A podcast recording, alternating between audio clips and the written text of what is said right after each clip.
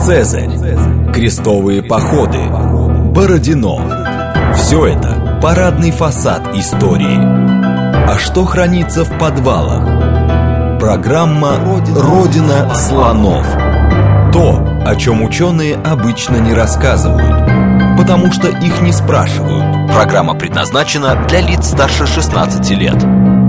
Добрый день, это «Родина слонов», программа об исторических мифах, об истории, которую мы не знаем, и тех фактах, которые вполне очевидны для ученых, но по разным причинам прошли мимо нас. Меня зовут Михаил Родин.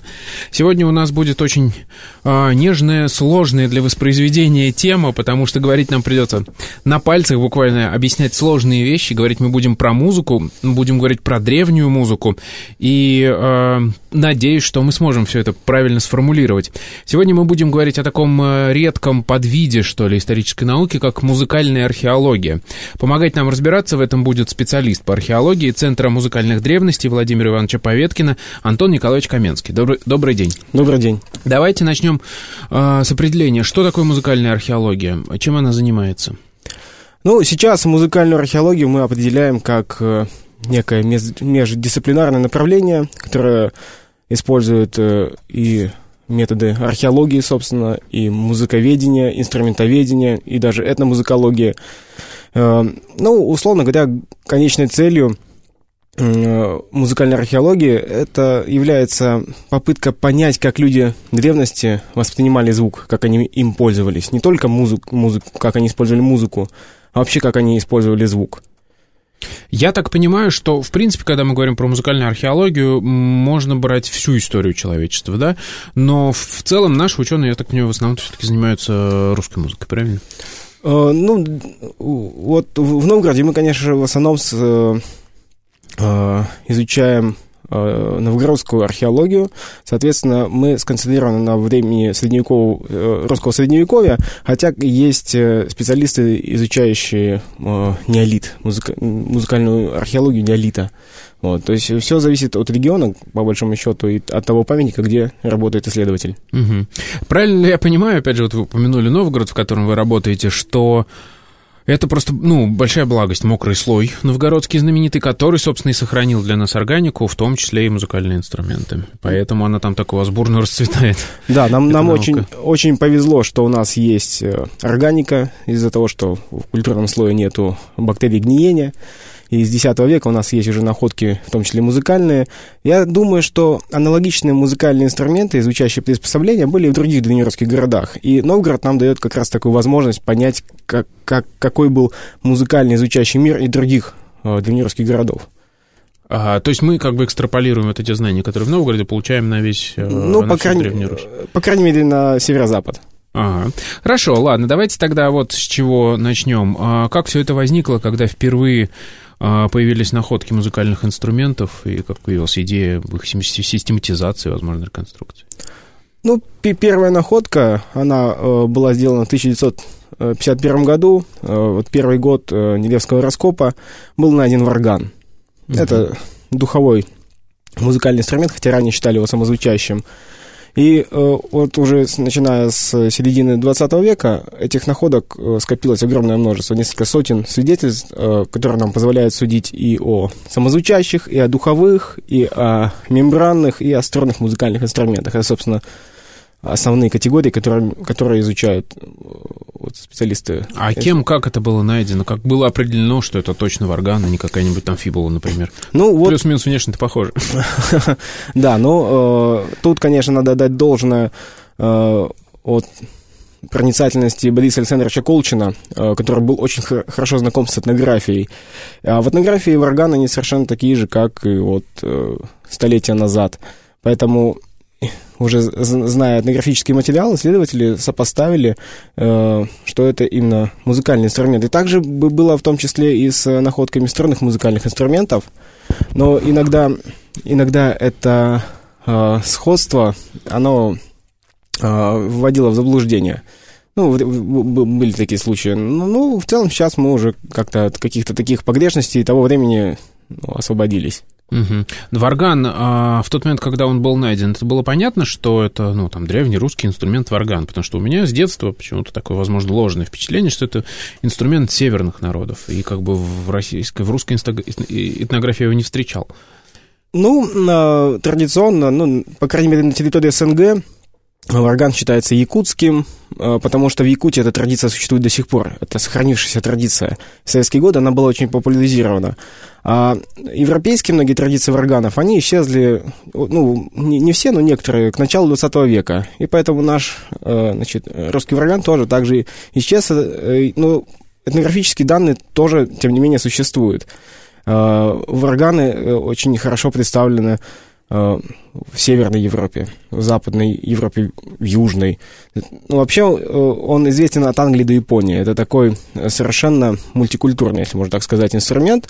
Ну, конечно, в каждой, у каждого народа там свои традиции, особенности. Вот, а в действительности он был очень широко распространен. И нам сейчас сложно понять э, путь распространения. Это такая очень витиеватая история, судя по всему. А чем отличается русский варган от, э, например, того же якутского по устройству? Или они абсолютно ну, идентичны? Если брать современный якутский варган, то они совершенно одинаковые в конструктивном плане. Ну, внешне отличаются, а могут быть какие-то нюансы конструктивные. Но это один тип варгана э, с одинарным проскакивающим язычком, есть рамка, к рамке этот язычок приклепан. Но э, более архаичный тип варгана, он как раз характерен для Востока, это варган пластинчатый. Он делался из пластинки либо металлической, костяной, деревянной. И таким образом он представлял собой единую деталь, в которой сделана специальная протезь, являющая, ну, которая создает язычок. Вот, и судя по всему, для вот, якутской культуры более архаичным является и более таким исконным именно пластинчатый варган. А древнерусский, который был найден первым? А древнерусский, он э, как раз дуговой, да, вот у него отдельная рамка, отдельный язычок, это все склепано. Металлический. Металлический, да, черный металл всегда. Вот для э, европейских культур, для всех это, как правило, черный металл. А если говорить о Средневековье, в позднем Средневековье появляется, э, даже в Ренессансе, э, из цветного металла. Угу. А почему черный металл? Он что, он же вроде ржавеет, а это же в рот надо всегда брать, он во, во влаге. Ну, хороший вопрос. Ну, видимо, это никого не смущало. Поиграли, значит, почистили и все, и дальше. Ладно, как развивались дальше события? Вот Колчин нашел первый варган, что там дальше? Какие ну, были там, находки, там, как это развивалось? Угу, там не только варган был, там уже нашли, вот в 50-е годы были найдены и смычковые струнные музыкальные инструменты, и щипковые, то есть вот гусли, и то, что мы называем дренировский гудок. Э, Хотя вот э, древнерусский гудок э, наверняка в средние века назывался также гусли, потому что это, возможно, общий термин для всех струнных музыкальных инструментов. Гудок надо объяснить, да, что это смычковый инструмент, который почему он гудит, у него такой, как у как у скрипки, да, у виолончели равномерный звук. Да, это там есть смычок отдельный, его специально натирают канифолью, чтобы сцепление со струнами было достаточное. Вот.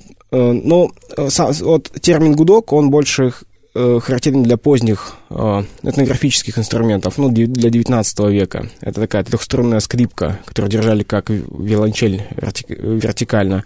А для нерусские музыкальные инструменты смычковые, они безгрифовые, они отличаются очень сильно от, от скрипки, то есть у них еще не было грифа. И сейчас э, в международной практике их называют византийская лира, потому что, собственно, с этой территории э, этот тип инструмента распространялся по всей Европе, вначале восточную, потом западную. А какая у него форма и как на нем играли? Да, он груши, грушевидный. А, его также, видимо, как э, народный гудок упирали в колено, либо между колен. И для того, чтобы менять высоту звучания струн, струны не прижимали грифу, а пальцами, ногтями касались струны, за счет этого менялась ну, длина струны и, соответственно, высота а, звучания. И особенность, видимо, этих инструментов еще в том, что все три струны звучат одновременно. Вот, то есть одна мелодическая, а две другие бурдонные. Угу. Создают такой вот э, гум. Постоянный фон, угу. да, вот этот. Угу. То есть, получается, там нельзя было отдельно по струнам, они в плоско расположены тогда Да, именно случае. так. Ну, можно отдельно на одной струне сыграть на самом деле. Э, как бы отключив бурдоны. И это как художественный прием можно использовать. Есть, правда, находки таких чуть-чуть выгнутых э, подставок, и это тоже дает э, повод просуждать. Может быть, были такие более развитые варианты, как, когда на каждой стороне играли отдельно. Да, то есть э, тоже надо, это сейчас сложно представить себе, но выгнутая подставка подразумевает, что струны не на одной плоскости, и ты можешь как раз варьировать, на какой да, стороне то есть, играть. э, Смычок может касаться только одной, а когда они в плоскости лежат в одной, то смычок будет все три стороны проигрывать. Угу, хорошо. В каком виде находят, вот это уже сложные со, многосоставные инструменты, да, со сложной конструкцией. В каком виде они вообще открываются нам? Потому что понятно, что мокрый слой хорошо сохраняет, но тем не менее, я думаю, не так, чтобы уж прям совсем в первозданном виде. Ну, культурный слой сохраняет лучше, чем жизнь, потому что, видимо, многие инструменты еще при жизни были сломаны, и мы их находим в виде обломков, фрагментов очень часто, хотя есть более-менее целые находки, даже если говорить о донеровских гудках, есть находка корпуса и деки одного и того же инструмента. Это ну, великое счастье, когда можно найти две таких детали, причем дека это очень хрупкая деталь, вот эта вот крышка верхняя.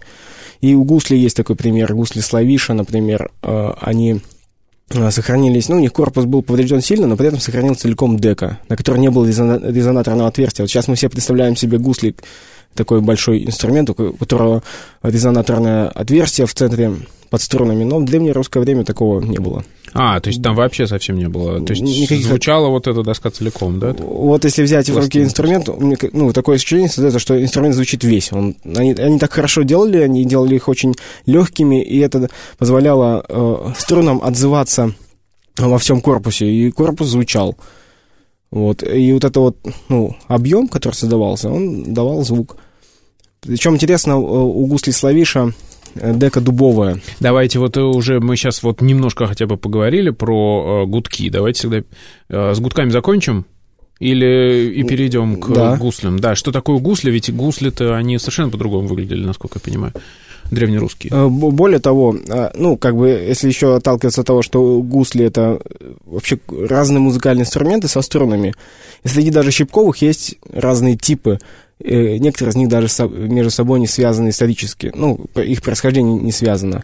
Например, первый тип гусли, который появляется в XI веке, это гусли лирообразные. Они внешне напоминают лиру, у них есть игровое окно, через, через это окно музыкант касался струн левой рукой, а правой, судя по всему, бряцал, либо прибирал эти струны. В XIV веке появляется уже гусли без игрового окна. Это вот э, такой инструмент, который уже можно было положить на колени, но принцип действия такой же, судя по всему, был. Музыкант глушил струны левой рукой, правой бряцал, либо он одновременно левой и правой мог манипулировать струнами.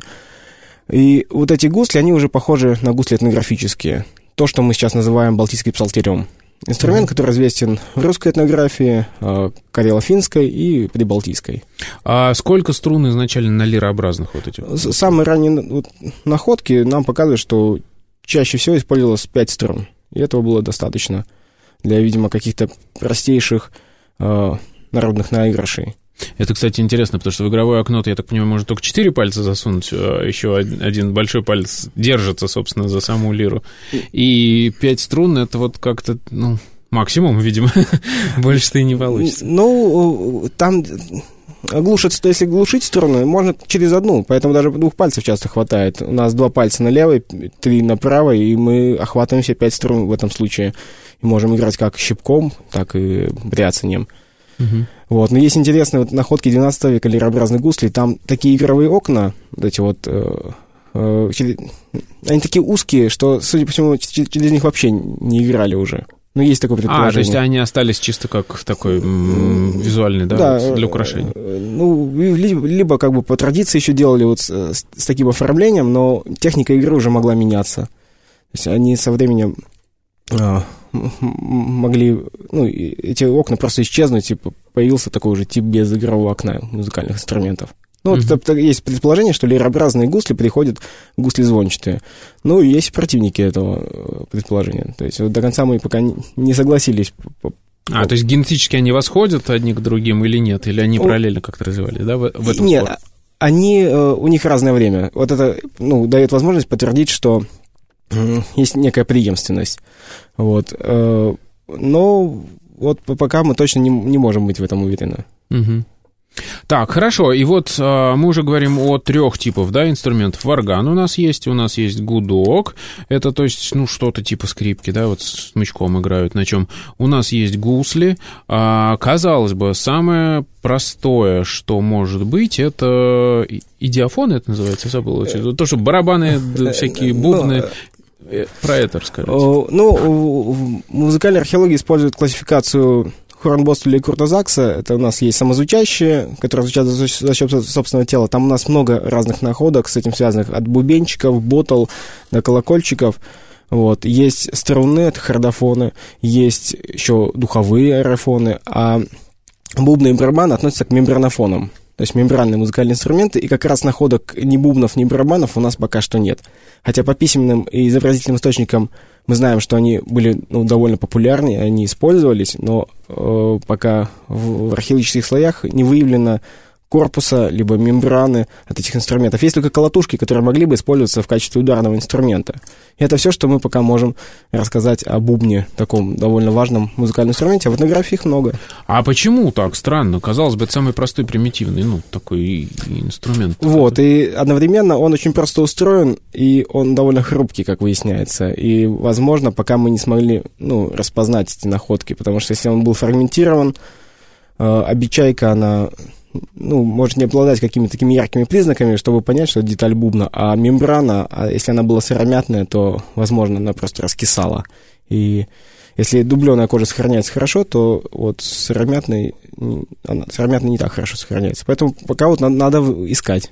Угу. И вот тут, кстати, я возник, возник вопрос. Мы говорили все про гудки да, да про гусли, а там струны-то вообще хоть в каком-нибудь виде сохраняются? Ну, тоже очень хороший вопрос. Э, нет, пока mm. мы ни разу не выявили э, ну, об, обрывки струн на самих инструментах, не на колках, да, вот колки это механизм настройки, э, потому что э, в колках, казалось бы, должны сохраниться обломки. Да, они Внутри, да, там да, дырочка Там, там даже не отверстие, там расщепляли их ножом и вдевали, они там плотно очень держались за счет этого. Ну, и есть два предположения, ну, два основных типа сторон могли, могло использоваться, два вида. Это кишечные, ну, в русском языке жильными их называют, и металлические. Вот. О, даже металлические уже тогда были? Ну, проволока, угу. ее мы находим, собственно, технология была известна, это, если говорить о раннем времени, судя по всему, это латунная должна была быть проволока, проволока. вот, но, э, скорее всего, чаще использовали кишечный материал, это самый популярный материал от даже не античности, с древнего мира вот до наших дней. То есть это мы знаем уже по другим каким-то источникам, да, по этнографии, еще что-то, да? А, то есть поскольку не находили. Угу. А вы упомянули колки. Вот в современной гитаре, там, да и скрипке, в чем угодно, это колок — это такое сложное механическое устройство, многосоставное. Там как это все было устроено? С шестеренками, со всеми делами, вот. В гитаре, да, там э, есть механизм, а в скрипке нет механизма. Там а. тоже на чистом трении держится колок. Ага. Э, там специальные э, отверстия делаются, сам колок конусообразный, и за счет того, что он очень крепко посажен в Э, значит, а в, отвер... в отверстие специальное, он держит натяжение стороны. То же самое в средневековых музыкальных инструментах. за счет просто расклинивания, да, он там как-то держится? Да, и за счет силы трения. Угу. Вот иногда можно, ну, современные музыканты так делают, натирают мелом там, например. Э, ну, но мы не знаем, делали ли так в средние века. Ага. Вот. Но мы видим некоторые находки довольно стертые, то есть их, ну, инструмент довольно ну, много настраивал, настраивали, и, возможно, перестраивали. То есть вот видим, что они такие стертые в том месте, где они крепились в инструменте. А обратная сторона, вот, э, вот этот крепеж, Стру... где они... Как устроен На разных инструментах совершенно по-разному. Э, на, вот, на лирообразных густах там специальные ушки струнодержателя с перекладинкой.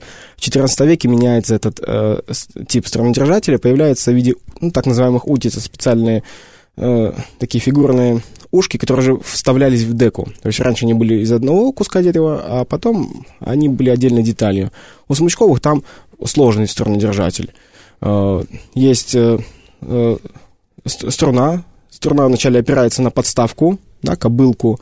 Это тоже важная деталь любого смычкового. Потом она держится, собственно, к струнодержателю, так называемому. И вот мы еще пока не выяснили подлинную конструкцию вот, этой детали. Подгрифок его еще, наверное, называют. Mm-hmm современных музыкальных инструментах. Как, как он, какой он был? Кожаный шнурок это был просто? Или это была какая-то костяная пластина? Пока вот такой находки у нас нет. Ну, вот эта подставка, это же, по-моему, чуть ли не самое главное в смычковых инструментах вещь, потому что она передает вибрацию в корпус и позволяет звучать. Да, и, ну, вот подставки, слава богу, у нас есть. Угу. Их э, достаточно уже количество. Ну, нет, нельзя сказать, что достаточно, никогда не будет достаточно. Вот, но есть уже несколько находок интересных. Причем, начиная с X века, самые ранние вот э, слои Новгорода X века, уже в этих самых ранних слоях мы находим детали музыкальных инструментов. Угу. Такие. Хорошо, а тогда идем дальше. Следующий тип э, музыкальных инструментов, которые вы упомянули, это те, которые звучат, столб воздуха в них звучит, угу. я забыл, как они называются. Аэрофоны. Аэрофоны, да. А, несложно. а, итак, вот их находят, потому что это уж самый, казалось бы, русский народный инструмент. Ну, э, кстати, вот говоря, мы не можем называть э, древнерусские инструменты, ну, как бы, русскими народными. Мы их лучше будем называть древнерусскими, потому что это еще все-таки древнерусская народность, и, ну, как бы, э, это еще, исторически еще предстоит им стать русскими там или какими-то другими инструментами. Вот. Ну, да, есть аэрофоны, их, э, они разные бывают, начиная от э, простых брунчалок, это косточка на веревке, как мы в детстве пуговицу раскручивали, также вот в Древнем Новгороде раскручивали косточку на веревке, она жужжала. А. Раскручивали пластинки тонкие на веревке, как вот у африканцев, австралийцев до сих пор Да, я вот сразу австралийцев представил, у них такие эти ну, жужжалки. Чуринга иногда называют да, да, да. И в Новгороде такие есть находки. Потом свистки видимо, корабельные, их тоже несколько найдено у нас, которые могли подавать э, сигналы. А почему корабельные? Ну, они конструктивно похожи на современные боцманские дудки, mm-hmm. то есть у них все очень э, похоже, и на западноевропейских изображениях мы видим как раз именно такого размера корабельные свистки, то есть можно сказать, что э, ну, предполагается. Также могли в других любых целях использоваться. А из чего они делались? Две находки у нас бронзовые и одна костяная. А, вот даже так. Угу. А может быть, это составная часть какого-то более сложного ну, Нет, там видно, что она законченная. Ну, свисток, он такой ага. очень характерный. Вот. И среди духовых надо сказать, есть свистульки, это керамические изделия, они до нас доносят свое звучание, в отличие от, от многих остальных находок, э, свистульки нам дают даже звукоряд, это довольно важный источник. И сапели, сапели это продольные флейты, их тоже несколько у нас найдено. Ну и, конечно же, вот э, находка последних лет, 2015 года, сделанная э, в Новгородской Новгородским государственным университетом с русской экспедицией это находка волынки. Э, трехканальная, ну, трехканальный чантер, надо сказать, что не целиком волынка была найдена, а найдена вот эта вот важная деталь волынки, в которой были игровые отверстия и каналы для воздуха. То есть без, без мешка, вот именно сама вот эта вот дудочная часть, так да. бы я сказал, да? Угу. Хорошо. А, и это достаточно распространенные находки. Вот из чего их делали все? А, деревянные, костяные, вот, вот такие уже дудки, не свистки, а вот именно прям дудочки из чего они? Э, в смысле, какая порода дерева? А, то есть из дерева. Хорошо. Да, костяных у нас нету пока, хотя вот э, в Подмосковье есть, в Подмосковье, в Твери есть находки глиняных флейт. А, вот. цельно-глиняных. Ну, они обломаны там, фр- ага. фрагменты, но это из, из глины. Причем один, одна из находок совершенно потрясающая из Подмосковья. Там изображен музыкант, который одной рукой играет, видимо, на этой сапеле, а другой руке держит поводок, на конце которого голова медведя. Класс. Ну, то есть это изображение музыканта, ага. скомороха, судя по всему, профессионального, ну, условно говоря, профессионального музыканта Древней Руси, который играет на инструменте и заставляет танцевать под эту музыку медведя. Угу. Вот такие э, вот совмещения и э, изобразительный источник одновременно, и вот вещественный. Да, хорошо. А вот, э, то есть, получается, как вы уже говорили, что свистульки-то они чем хороши, э, керамические, что они звучат до сих пор. И эта дудка тоже звучит? Ну, я... Она короткая, да? Да, если бы она была бы целиком, то она бы нам дала звукоряд этого времени. Это была бы потрясающая находка. И, ну, можно ее восстановить на самом деле. И но тут мы не знаем, какой она была длины. Мы можем представить плюс-минус, но этот плюс-минус нам даст разницу очень большую. Угу, угу. Поэтому пока сложно сказать, как они именно звучали. А, хорошо, а сколько в общей сложности дудок э, найдено на территории Древней Руси, чтобы ну, понять статистику использования какой-то? Ну, вот если говорить о Новгороде, то там у нас три корпуса найдено. Вот, плюс две находки, э, значит, в Москве и Твери, Подмосковье и Твери. И в Обскове есть почти целая деревянная сапель, и пыжи еще в Новгороде найдены, их э, почти десяток. Пыжи это что? Это вот э, деталь, блок, поэтому а, блок флейта, угу, это деталь, которая закрывает отверстие с, со стороны музыканта и направляет струю воздуха на рассекатель, за счет чего создается этот ну, характерный для свистков звук. И это тоже ну, важное свидетельство. Хотя, ну, непонятно до конца. Пыш, когда мы находим, он от сапели или он от, какой-то, от какого-то простого свистка. Угу. Отлично. Это программа «Родина слонов». У нас сегодня в гостях Антон Николаевич Каменский. Мы говорим о музыкальной археологии. После новостей и рекламы вернемся и продолжим. Программа «Родина слонов». То, о чем ученые обычно не рассказывают, потому что их не спрашивают – еще раз добрый день, это «Родина слонов», меня зовут Михаил Родин. В гостях у нас сегодня Антон Николаевич Каменский, мы говорим о музыкальной археологии. Вот в первой части программы мы уже перечислили основную, скажем так, массу инструментов, которые встреча... встречаются на раскопах э, в Древней Руси. Вот и тут вы упомянули достаточно, на мой взгляд, сложные технические всякие приспособления, которые там, э, крепление струн, э, вообще, в принципе, вот эти устройства гудков. Что мы знаем о том, как это все сделано? Ну, если обследовать э, находки, то э, мы можем увидеть следы, э, следы изготовления. То есть мы можем даже представить, какими инструментами это делали. Очень интересная была история с гуслями Славиша, гусли, гусли из слоев XI века. Там, Почему они так называются? А, а, да, на, на этом инструменте сбоку сохранилась резная надпись «Славиша».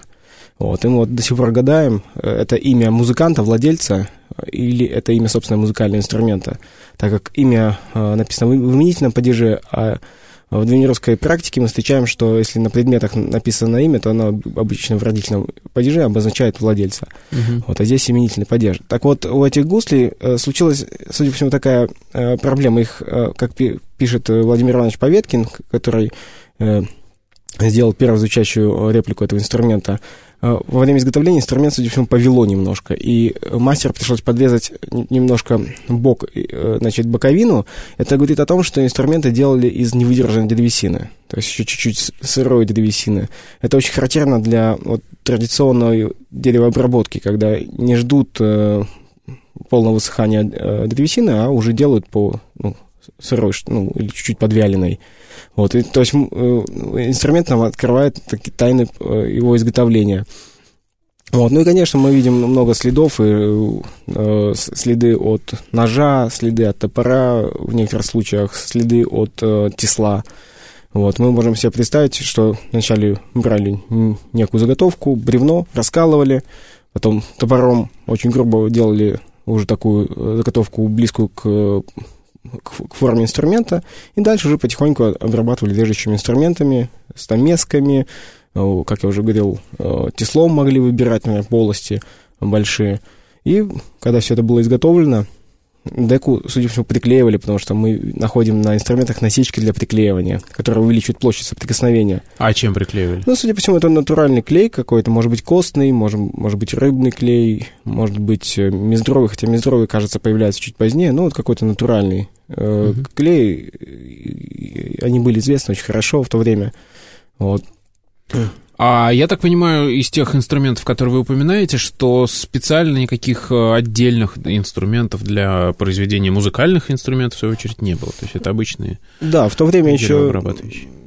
Кажется, что в то время еще не, не выделилось э, как отдельный вид ремесла изготовления музыкальных инструментов. Это в после, последующее время изготовление музыкальных инструментов, оно усложнилось, конечно, современные оркестровые, например, инструменты. Этот, этот целая технология с большим количеством операций. Средневековые инструменты все-таки попроще. И возможно, что любой человек, владеющий базовыми приемами деревообработки, мог себе сделать такой музыкальный инструмент. И вот тут вы сняли с языка у меня следующий вопрос. Кто их делал? Специальные э, специалисты вообще по деревообработке или каждый сам себе, как вот мы что-то знаем про это? И то, и другое могло быть. Э, возможно, э, что э, инструменты один человек какой-то мог делать ну, на заказ. Но некоторые э, находки, которые мы встречаем, ну, если говорить именно о сложных там, деревянных музыкаль, музыкальных инструментах, мы видим, что они сделаны довольно грубо. Э, вот э, Владимир Иванович Поветкин даже где-то упоминает, что есть впечатление, что он сделан детскими руками. Вот. Если сопоставить с другими находками деревянными, то можно сказать, что... Ну, дело в том, что есть такие деревянные находки, которые сделаны в средние века на очень-очень высоком уровне. Как, ну, вот музыкальные инструменты, они хоть и обладают определенной гармонией красотой, люди видели в этом красоту, они делали их красиво, но мы не видим такой вот э, э, очень точной доводки. То есть а, они тем не менее, остаются довольно простыми инструментами. А у нас здесь был Виктор Кашмирович Синх, который рассказывал про ремесло э, в Древнем Нов... в Великом Новгороде, и, судя по всему, насколько я правильно помню, там деревообработка, ей практически в каждом доме занимались. То есть, получается, ну, это как бы все умели, это считалось нормальным. И, видимо, с инструмент... инструментов это тоже касается, да? То есть, каждый все-таки мог сделать. Каждый мог сделать. Вопрос в том, нужно, нужно ли было делать каждому этот uh-huh. инструмент. Но вот если говорить о том, кто использовал, вот мы недавно проводили э, исследования, и очень интересная особенность. Для раннего времени выясняется, что э, находки музыкальных инструментов очень часто сопровождаются таким комплексом находок, который можно связать э, с, ну, с, с боярскими усадьбами. А, вот так вот. Да, mm-hmm. мы видим э, такой высокий социальный статус этих музыкальных инструментов. И, судя по всему, э, 13-14 веку социальный статус э, музицирования, вообще музыки, он уменьшается, он понижается. А, то есть в обратном порядке. Изначально это типа было высокостатусное занятие, а потом уже пришло к скоморохам, вот к тем, которых мы видим, что ты где-то уже недавно вспоминал, фильм э, Андрей Рублев, да, вот это вот. Ну, сложно сказать. Практически парии, да, такие. Насколько достоверно он изобразил. Э, ну, э, само отношение к музыке поменялось в обществе, судя по всему. Это довольно, довольно важно. Но это, возможно, связано с вообще с развитием древнерусского общества. Тут мы можем еще сказать, что вообще игра на музыкальных инструментах, чрезмерное веселье, оно всегда осуждалось. Да, то есть это еще к христианству имеет отношение, да, к его развитию, да, да. укреплению. Так что, может быть, это и с этим связано. Угу. Так же, как грамотность женщин, она снижается с, 10, с 11 века к последующим. Ага. Хорошо, ладно. А, то есть, ну, видимо, никаких там школах, вроде как там семистр Дивари, мы не можем говорить, на Древней Руси ничего такого не найдено. Есть ли какие-то э, источники, которые вам помогают э, понимать, как э, выглядели, звучали эти инструменты, я имею в виду, кроме археологических, письменные упоминания, изобразительные? Изобразительных источников не так, мало, не так много, к сожалению. Э, и тоже очень интересный момент, что до находок в Новгороде мы очень слабо, ну, как бы ученые очень слабо представляли, как выглядели древнерусские музыкальные инструменты. Собственно, о смычковых, вот этих грошевидных, да, гудках узнали только благодаря раскопкам. Никто не представлял себе, что такие инструменты существовали в средние века. Э, это еще связано с тем... Лирообразные гусли я тоже, так понимаю, ну, не видел. Да, никогда. тоже никто не видел. Угу. Считалось, что самые древние это гусли шлемовидные, ну или как правильно сейчас назвать э, гусли псалтирь, или просто псалтирь. Обычно этот инструмент мы видим в руках садко. Потому ага. что художники XIX веке, они видели этот инструмент в книжных миниатюрах. А в книжных миниатюрах на нем играет э, псалмопевец царь Давид. И считалось, что это самый древний инструмент русский. Его вкладывали в руки там Баяну Вещему, Садко и другим mm-hmm. былиным персонажам. Но сейчас мы уже знаем, что если бы мы хотели изобразить, изобразить Садко, то Садко, ну, если предполагать, что у него был некий садический прототип в XII веке, то у него наверняка были лирообразные гусли. Которые бли... держатся ближе как к гитаре Ну, да? как лира да, ага. вот она, они немножко вертикально угу. держатся. То есть, ну, совершенно другой образ, и он более правдоподобный будет. Поэтому вот так вот музыкальная археология, она нам позволяет скорректировать наше представление о прошлом в том числе. Хорошо, а одно дело найти вот эти все музыкальные инструменты, но вот они лежат, да, какие-то куски, даже не инструменты, а отдельные их части. Когда первый раз появились попытки реконструировать их звучание, реконструировать их, собственно, внешний вид целиком, построить такие же инструменты? Ну, собственно, первые попытки были предприняты уже первыми исследователями Борис Александрович Колчин, под его руководством были сделаны первые реконструкции, э, но это было сделано таким образом, что к настоящему дереву средневековому приклеивали, приклеивали новое дерево, дополняли. И вот в музее э, имени Глинки э, в Москве вы можете эти инструменты увидеть. Как минимум два инструмента 13 века и 14 представлены именно в таком виде. Еще в ГИМе есть гудок такой же, древнерусский. Вот. Э, ну, э, когда Владимир Иванович Поветкин после Бориса Александровича Колчина стал заниматься, э, когда он сделал первые реконструкции этих инструментов, он не трогал оригиналы. Он э, создавал копии, на которых размечал цветом, э, где, значит, что соответствует оригиналу, что реконструкция. И Борис Александрович Колчин очень высоко оценил эту работу и Э, э, рекомендовал э, возвратить те инструменты, которые под его руководством были сделаны, к первоначальному виду, чтобы они остались в виде документа. То есть вот есть обломок, он такой сохранился. Mm-hmm. А чтобы увидеть его внешний вид, как, ну, предположительный, то необходимо сделать такую же копию и к ней уже добавить новое дерево. И даже несколько инструментов Владимир Иванович Поветкин уже в 2000-х годах вернул к первоначальному облику. Это гусли 12 и 14 века. Сейчас они в первозданном виде, а рядом мы уже можем выставить э, реконструкцию, чтобы было понятно, а насколько точные вот эта реконструкции? Сколько потеряно, там, я не знаю, в процентах, в деталях? Что чаще всего теряется? Какие детали? Ну, совершенно разные. То есть мы все, все детали бывают. Ну, ча- чаще всего как бы половину находим там, или какую-то одну деталь, головку, например, э, смычкового инструмента, ну, там, где колки э, крепились, тогда весь низ надо додумать, получается. Если у нас есть корпус, нам надо придумать и верх, еще и деку придумать, как она была. Но вот а благодаря тому, что накопилось большое количество находок, мы можем ну, с такой очень высокой степенью достоверности реконструировать, но при этом вот эта вот методика двухцветная, она позволяет показать, что является э, дополнением, и э, в случае чего это все можно изменить. То есть, получается, мы из разных находок можем собрать целый инструмент. Ну, не, да? не совсем так. Э, э, там каждая находка, у нее свой размер, свой материал, да. Э, свое художественное оформление. И ну, вместе их собрать, конечно, не, ну, нельзя, но мы можем опираться на другие находки. Вот это очень важно. А вот тут, кстати, да, про материал вы сказали. Есть ли какое-то а, дерево именно, ну, которое использовали для инструментов щипковых, я имею в виду этих смычковых? Ну, для струнных, и, да, если говорить и о духовых, то нет. Ага. Совершенно разные материалы мы встречаем. Там гусли славиша, у них корпус был из сосны, а дека дубовая. Там есть э, аналогичные инструменты, они целиком, ну, у них со сосна в корпусе, по крайней мере. Э, иногда бывает корпус березовый, дека сосновая.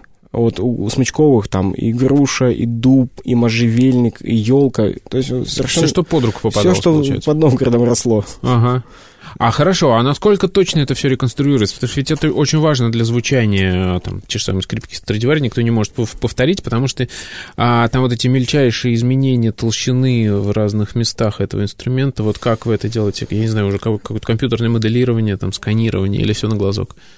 Ну, вот Владимир Иванович Поветкин делал действительно очень точные копии, но, конечно, тут будут большие погрешности э, в звучании. Потому, вопрос струн хотя бы взять. Вот у нас мы делаем, еще вот э, это, это сделал первый Владимир Иванович Поветкин, и вот мы сейчас, э, когда рассказываем об инструментах, тоже показываем, как, как важно восстановить струны, какие струны, потому что два одинаковых инструмента, на одном жили, на, друг, на другом металлические, и они звучат совершенно по-разному. Как будто бы это два совершенно разных инструмента. То есть будет, э, име, будет иметь значение абсолютно все – и материал, и размер, и струны, ну, материал имеется в виду инстру, самого инструмента, и как он сделан, насколько качественно, насколько тонко, насколько, насколько он легкий, это все очень важно.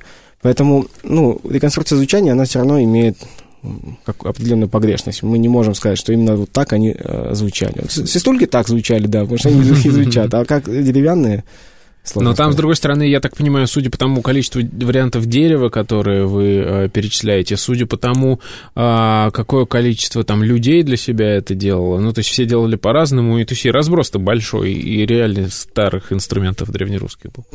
Да, мы же не можем говорить, что был некий эталон звучания. Да. Ну, звучит уже, видимо, не, неплохо.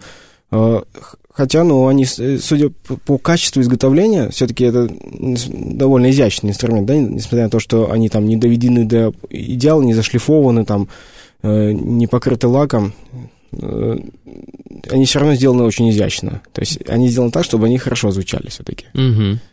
Хорошо, но тут сейчас мы подходим к самому сложному вопросу. А, музыкальный инструмент это не только его физиология, скажем так. Это, собственно, то, что в нем звучит. И в первую очередь ладовый строй, вот это вот все. Про это расскажите, как это? Да, это, это большая проблема, потому что, ну, даже вот коллеги на Западе, они тоже говорят, что музыкальная археология не занимается восстановлением музыки. Да. Все потому, что мы не знаем, какая была древнерусская инструментальная музыка. Эта традиция бесписьменная, соответственно, она до нас э, не дошла. Если ну, предположить, что она до нас дошла в виде народных наигрышей, есть некоторые этномузыкологи, которые ну, считают, что есть некая связь между средневековыми э, средневековой музыкой и народной музыкой там, 19-20 века. Если даже предположить, что эта связь есть, то как сильно изменились эти наигрыши, мы себе, ну, очень сложно себе представить. Поэтому вопрос лада, э, строя музыкальных инструментов и музыки, он открытый и, судя по всему, будет очень долго, долгое время открыт. Единственное, нам могут помочь духовые, те же Да, свистульки. вот я как раз хотел сказать. Там-то физиологически, физически мы видим, ну, то есть они влияют, расположение тех же самых дырок. Толщина, как это все? Что-то подсказывает они? Ну, то, там э, есть замечательные, ну, хорошие исследования, замечательные исследования э, э, Сан, э, Санкт-Петербургского исследователя, нашего коллеги Алексея Михайловича Косых. Он э, сопоставлял звучание археологических свистулек с э, этнографическими ну, фольклорными песнями, и даже выявил нек, некую закономерность, некую связь э, с э, вот весенним, весенними э, песнями. Что это такое? Э, ну, так называемые заклички в том числе. Это, э, ну, такой комплекс песен, связанный как раз со встречей весны. Это, это так называемая календарная песня. То есть, получается, физические особенности инструментов говорят о том, что звучали они, скорее всего, похожи на вот, э, вот эти вот песни, да? Ну, а вот набор их этих нот. Да, совпад, совпадают, близки. Угу. А там, кстати, насколько я понимаю, ну, с музыкальной точки зрения, это не очень сложная явно музыка была, в том смысле, что там и диапазон не широкий и так далее. Ну, если взять такие архаичные пласты э, там, э, восточнославянской народной музыки, там, белорусской, русской, украинской, э, то мы увидим, что они, как правило, узкообъемные. То есть вот от 3, 4, 5 ступеней – вот. Есть предположение, что строй средневека был ангеметонный, то есть бесполутоновый. Угу. Вот. И это, это тоже очень интересно, и хочется это применить и на, на практике, поэкспериментировать с инструментами, как они могут звучать. И вот я знаю, что коллеги этим тоже занимаются. Дело в том, что кто-то изучает инструменты, а еще есть очень много людей, которые на них играют. Да. Ну, их не так много, но вот они есть, и у них э, получаются очень интересные эксперименты. Ну, мы тоже играем, я тоже играю, конечно. Угу. Вот, но они такие профессиональные музыканты, они очень хорошо это могут сделать. Э, кстати, я думаю, что, может быть, в этом случае тут это от лукавого. Лучше все-таки... Там не было профессиональных инстру... Э, музыкантов, скорее всего. Ну, в нашем понимании. Ну, да, но в любом случае, да, когда мы озвучиваем инструмент, это мы никогда не скажем, что это музыка средневековья. Это наша авторская музыка. И ведь проблема существует настолько сильно, настолько большая, что когда мы даже озвучиваем а, там Бетховена либо Моцарта, когда мы его Конечно. играем, мы не до конца можем быть уверены, что мы сыграли так, как это вкладывал автор. А что уж говорить о средневековье? Ну да, это сейчас целое направление в современной музыке. Это, как это, есть длинное название, короткое, исторически э, информированное исполнительство, да, вот это вот так это называется, когда все пытаются реконструировать, и то все равно невозможно, потому что нотная запись не настолько круто развита, чтобы там вот совсем уж большие тонкие детали. Ну, но лучше, а, чем средние века. Конечно, лучше. А вот да, расскажите про этот э, лак, насколько я понимаю, который у нас есть между скажем так, музыкой нового времени, то, что мы застали по этнографии, и тем, что вот то, что мы пытаемся реконструировать по раскопкам. Насколько я понимаю, между ними какая-то дыра, которая не восстанавливается, и не факт, что там... Ну, народная культура очень динамична, она не, не, не статична. Поэтому мы не можем ну, проследить, э, как, как она менялась э, э, за многие годы. Но мы вообще ничего не знаем о средневековой музыке. Мы только знаем вот, ну, этнографическую. Вот. Там еще есть... Там, скорее, не с музыкой связана проблема, а с, собственно, с, с инструментами. То есть мы знаем средневековые инструменты, мы знаем этнографические инструменты, но мы не знаем толком аналогичных инструментов вот, 17-18 века ну, там, 16, 17, 18 века. А, То есть я к тому, что у нас кроме дудок, там, ну, духовых инструментов, я так понимаю, до нас вот эти в неизменном виде вообще ничего не дошло, того, что мы встречаем в раскопе. Ну, вот э, гусли, они в целом похожи. Э, вот гусли 14 века и конструкция уже очень близка к тому, что мы видим в этнографии. И есть предположение, что это вот такое вот развитие от э, средневековья к настоящему времени. Э, вот э, на самом деле все, все может быть намного сложнее. То есть э, инструменты могли у какого-то народа исчезнуть, начали существовать, потом исчезнуть, а потом откуда-то из нее опять вернуться. То есть, на самом деле, э, для народной культуры важен не инструмент, а важна музыка. А инструменты, они уже обслуживают музыку всегда. Так и случалось, видимо, и в средние века, и вот буквально до, до наших дней также все происходило. Были волынки очень популярны до 19 века, еще в 19 веке появились гармошки, они напрочь вытеснили волынки не только у нас здесь, но и вообще в Европе, на Кавказе. Э, и также могло происходить в средние века. А вот про волынки, кстати, расскажите. Вы уже упомянули находку одной волынки. Это в Старой Руси было? Старой Руси, да. А, но она одна, насколько я понимаю. Пока одна находка, уникальная. Ну, есть э, сейчас возможность предполагать, что эта традиция не очень сильно была распространена ну, а может быть, мы просто еще пока не, не нашли достаточного количества. Но если память не, мне не изменяет, а вот несмотря на то, что она одна, она чуть ли не самая древняя археологически найденная волынка вот, это, в Европе. Да, это одна из самых ранних находок достоверных. Э, но, тем не менее, волынки, конечно, раньше появились, чем в XIV веке. Она найдена во второй, слоях второй половины XIV века. Но э, благодаря, опять же, культурному слою, который у нас есть на северо-западе, нам очень сильно везет, и мы можем находить ну, для древнерусского времени это вообще единственная находка, ну, а вообще для Европы это одна из самых ранних находок. Угу. Какие в последнее время еще интересные находки были, конкретных инструментов, про которые можно рассказать? Ну, вот это было, на самом деле, самое, последнее, самое интересное, надо сказать. Э, э, в основном, конечно... Вы ее уже реконструировали, Да, кстати? у нас есть реконструкция звучащая, и даже мы где-то ее озвучивали публично на видеозаписи. Угу. Ну, нам приходится работать э, совершенно простыми предметами, бубенчиками, шумящими привесками. Это все, все предметы, которые мы также исследуем и учитываем. Э, поэтому, ну, такая э, рядовая работа, она не самая веселая часто. Вот. А когда находит фрагмент очень большого инструмента, это, конечно, как, каждый раз праздник. Угу.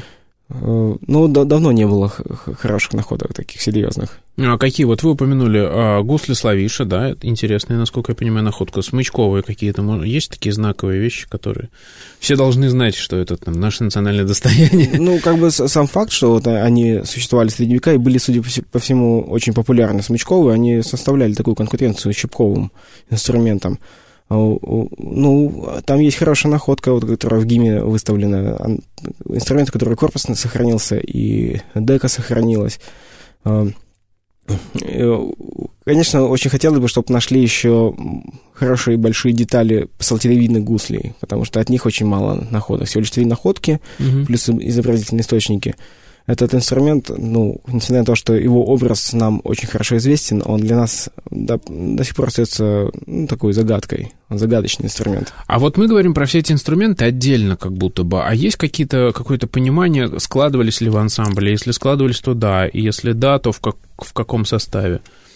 Ну, если это были ансамбли, то они были небольшие. Э, ну, на практике мы можем озвучить, скажем, щипковые, щипковые гусли, смычковые гусли, да, гудки так называемые, и, например, сапели. Они хорошо звучат, есть возможность их настроить. И по некоторым источникам мы знаем, что ансамблевая игра существовала.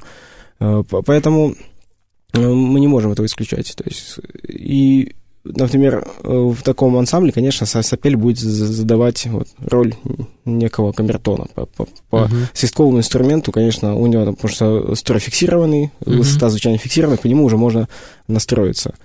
Но тут, насколько я понимаю, мы вступаем совсем в зону каких-то ну, такие научно или мало научно обоснованных домыслов, потому да. что вот тут-то уже совсем гармонию нужно восстанавливать, то есть это сложная вся история взаимодействия инструментов между собой, правильно? Да, но это уже получается такая фантазия, это, это уже не научная работа во многом, это скорее художественная.